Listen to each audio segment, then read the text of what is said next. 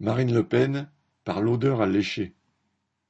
Mon objectif est d'être présidente de la République, claironne Marine Le Pen dans les médias.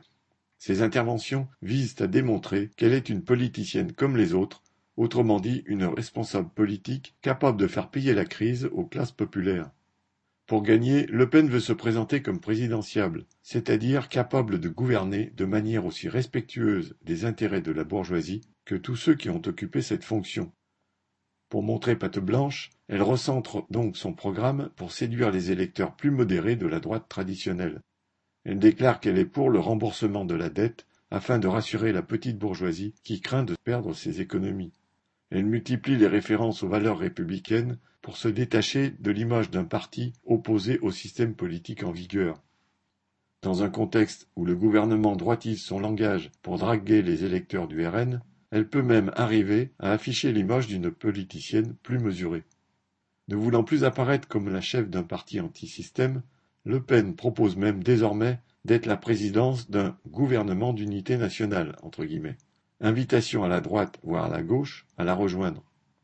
Comme tout bon politicien bourgeois qui se respecte, elle sait que pour aller à la mangeoire, il peut être nécessaire de s'entendre avec ceux d'autres partis. Quant au programme, il se limite pour l'essentiel à une critique des décisions confuses du gouvernement. Mais lorsque Le Pen prend position, ce n'est pas sur le terrain de la défense des travailleurs.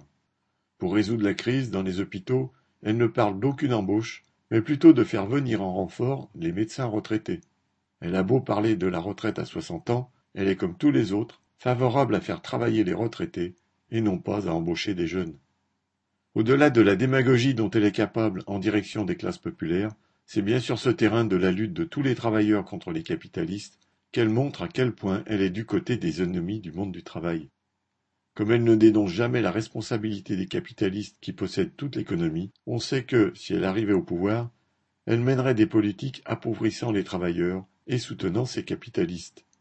La première mesure que Le Pen dit vouloir mettre en œuvre, si elle est élue, est un référendum sur l'immigration. En cela, elle poursuit sa démagogie qui vise à faire croire que les travailleurs immigrés sont responsables de la crise. Une démagogie qui divise les travailleurs et les affaiblit dans leur résistance à l'aggravation de l'exploitation dans les entreprises. Joséphine Sina